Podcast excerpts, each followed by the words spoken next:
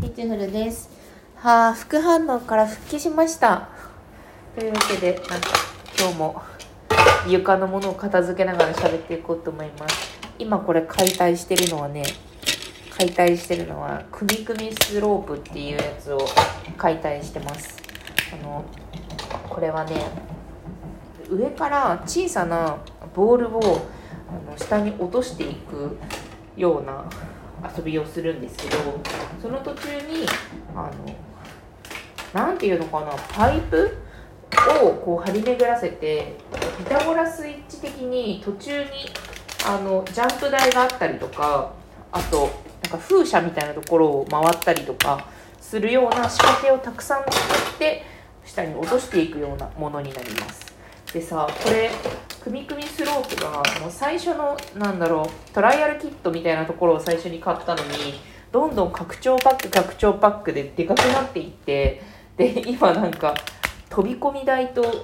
とかセットみたいなアドバンスセットみたいなやつまでも一緒にやってやってます。私さこれさあの結構な回数あの床を片付けながらラジオ配信してるんですけどこれね床を片付けてる時にあるものってプラレールとか組み込みスロープとかなんか組み立て式でおもちゃがすごい多いんですよ、まあ、絵本とかもあるけどあの組み立て式のものはねまだあの子供があのしまえないのでなのでまあ親が子供が寝静まった後に片付けるようにしてるんですけどで、まあ、いくつかの家事を分担していてで夫はその皿を洗ったりとか皿洗うたりとかあとあのこまごまとしたゴミだゴミ出しとかさなんかそのその他私が認識できてない仕事とかをねいろいろやっていてで私はなんか大きくこの床を片付けることも職務にしています。すごい全然向いてないんだけどさあの全然向いてない家事が多すぎて私が請け負えてでかつなんか事故なくというかただまあ床にあるものがなければなくなれば成功じゃないですか床片付けって。でルンバがあの途中で引っかかったりせずにまああの夜の夜の3時にね掃除してくれるのを見るのが私の職務なんですけど。なのでまあ失敗しにくいし私にできるっていうことでこの職務をやってるんですがそもそもねなんか。平均的な23歳児を育てるご家庭がどれくらいこのようなあの組み立て式のおもちゃを使っているのかはちょっと定かではないんですがうちはね結構多いんですよね。プラレールも23回拡張しててなんか拡張セットみたいなやつをなんか買っててでこれねなんかあの子供がねだったわけじゃなくて夫が自分の小遣いで拡張してるんですよ。っていう話をちょっと今日はしていこうと思います。なんかそう。このねプラレールと組み込みスロープ。なんか組み立て型なんですよね。プラレールもあのただぐるぐると走らせるぐらいしか私はできないんですがなんかちょっとした段差とかあとなんていうか立教とかあとあのポイント？あの右に曲がるやつ右に曲がるようにするあのスイッチ左に曲がるようにするスイッチとか駅とかね。いろいろその走る場所を変えるようなギミックがたくさんあって多分これ奥が深いんですよね。組み込みスロープもそのさっき言ったように飛び跳ねたりとかするようなやつをつけてでできるだけ長く体育時間を長くしたりとかね。するのに多分奥が深くて。でこれ多分さ子供のさ発達的な部分をさ促進するためにあのこのようなあのこれってどうやったらこうこう下まで行くのかなとかさなんかここでハマっちゃうなこれはどうしようみたいな感じでなんか探求心を豊かにさせるためのチープおもちゃだと思うんですけどなんかうちの場合子供が探求心を自律的に得るより先に夫がハマっちゃってでもうなんかこの大量の拡張パーツによってもう毎日の毎日特に土日だな特に土日もうすごいのよ。なんか、ぐるぐるぐるぐる回りながら新幹線が降りてきて、その後ポイント切り替えです。1周目と2周目は違うところを走っていく。そして、ここはなんか1台は車庫に入れて1台はあのまたさらになる冒険に出るみたいななんか複雑な路線をさ常に作っててさなんか私が朝起きて降りてきたらさもうさすごい複雑なプラレールの路線とあとなんかいつも毎日形を変える首首スロープのなんかタワーみたいなやつが両方そびえ立ってんだよね。でなんか子供はそれでまあ喜んで遊んでいってうちの夫もなんか「よし組み替えるぞ」とかって言って組み組みスロープだのプラレールだの組み替えまくって遊んでいてさいやもうなんか探求心が強いのはいいことだねとは思うけどなんかすごいついていけてないですね。この我が家の。いやついていけて子供も別についていってないと思うけどね。なんか夫がただただ楽しそうっていう感じで。でもこの育児におもろみを見出すっていうのはなんかいいことだよなと思いますね。夫の美点だなと思う。何でもそのなんていうか考えるのが好きなんだよね彼は。あの子供のおもちゃだけどでもおもちゃの中でこうなんか自分が改善できるところは何だろうとかなんかそういうのをすごい考えるのが好きみたいで。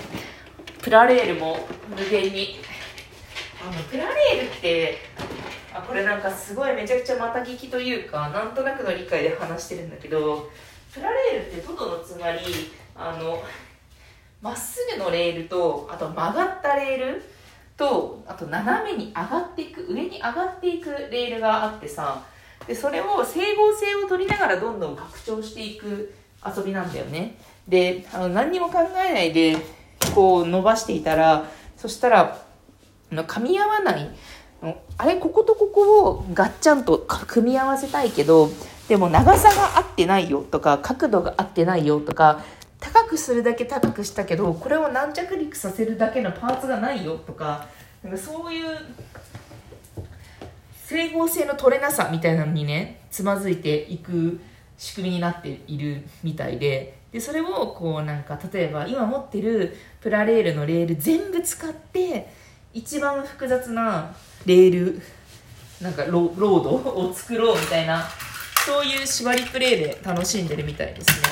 ちょっと今日はできるだけ上にその高さを出すプラレールにしようとかなんかそういう気持ちでやってるみたいですね。でその救世主となるのがなんか私うちがそのプラレールの拡張を取り入れてからなんか取り入れられ始めた。なんかちょっとしたあの小技を使えるレールとしてこの5センチぐらいのめちゃくちゃ短いレールがいくつかあってこれでなんかその長さの整合性を取ったりとかあともうちょっとずるっぽいやつだとあのぐにゃぐにゃ曲がる結構長いレールぐにゃぐにゃ式レールによってその角度を割とあの幅広く調整できるようなものであの最終的ななんかこことここの角度が合ってないよとかここの丸パーツ足りないよみたいな図をきっと補ってるんだろうねみたいな感じでなんかそこの ここ攻略に対するなんか解決策みたいなレールとかもいっぱいできてきてねああなんか物ってこうやって増えていくんだなというかああこういう世界がここには広がってるんだなと思いましたね。プラレールなんかさもう一瞬も興味持ったことなかったけどさまあでもなんか今も私は興味を持ってないんだけど私は今さこうやって「あなんからしいよ」みたいな感じで言っててさもうプラレール人にとってはねもう言語道断な感じで喋ってると思うんだけどもう本当にね適性がないので「あのあすごいね」みたいな「面白いね」みたいな「ここでストップしてごらん」とかそういう話ばっかりしてるんだけど私に期待しなくなってきたんですよ。あ母ちゃんか。母ちゃんならプラレールもこの組み組みスロープもできないよな。みたいな顔してますね。でもさ私に期待されてるのはね絵本を読むこととかは結構期待されてますね。あと歌うこと。絵本を読んで歌うのは私はかなり期待されてますね。なんか私がさこのラジオでなんか夫はこういうことが向いてて私はこういうことが向いてるから分業してますみたいな話をしてるけど完全に子供も理解してる。なんか母ちゃんにこれは頼んじゃダメだなとか父ちゃんにこれを頼んじゃダメだなとかなんかこれ頼んでも自分が満足できる結果が得られないなみたいなのは完全に察しててそれは結構面白いですね。なんか人それぞれのパーソナリティみたいなものってなんか分かるんだなと思って。でもよいしょ。どうなんでしょうね。なんかだんだんとはいえさまあなんか私がプラレールできんみたいな話もありつつさでも子供ってなんとなく親のこと完全無欠だと思ってる時期が結構長いじゃないですか。もうなんか大人だってさあのそんななんだろうただの人間でさあのそれぞれの後ろ暗い頃もあればあの苦手なこともあるみたいなのってさ、まあ、だんだんなんか年を取っていってさ思春期抜けたあたりで気づくことだけどさなんか今今はなんか子供は私がプラレールできないことは見抜いてるけどでも頼りにはしてくれてるからな。そうなんか親であることのなんていうか親であることの責任というかなんか私が親であることって子供からどう見えてるんだろうっていうふうなことはなんか子供の視界がはっきりしてきたからこそなんかたまに思ったりしますね。なんか性格もはっきりしてるしなんかこれは嫌だこれはいいとかそういうことも言うのでなんか帰り見て私って一体子供にとって何なんだろうとかは思ったりしますね。まあでもこれ多分誰もこの世で認知できてないから子供でさえさなんか当人でさえいつなんか親に対しての気持ちがまとまるかとかも分かんないしなんかそれを伝えてもらえる場合も多くないしさ。っていう感じでなんかまあでも人間関係緊密な親子関係ってすごい面白いなと思います。プラレールを今日も片付けました。というわけで副反応から脱出した私は今日も考えていました。また来週。ではね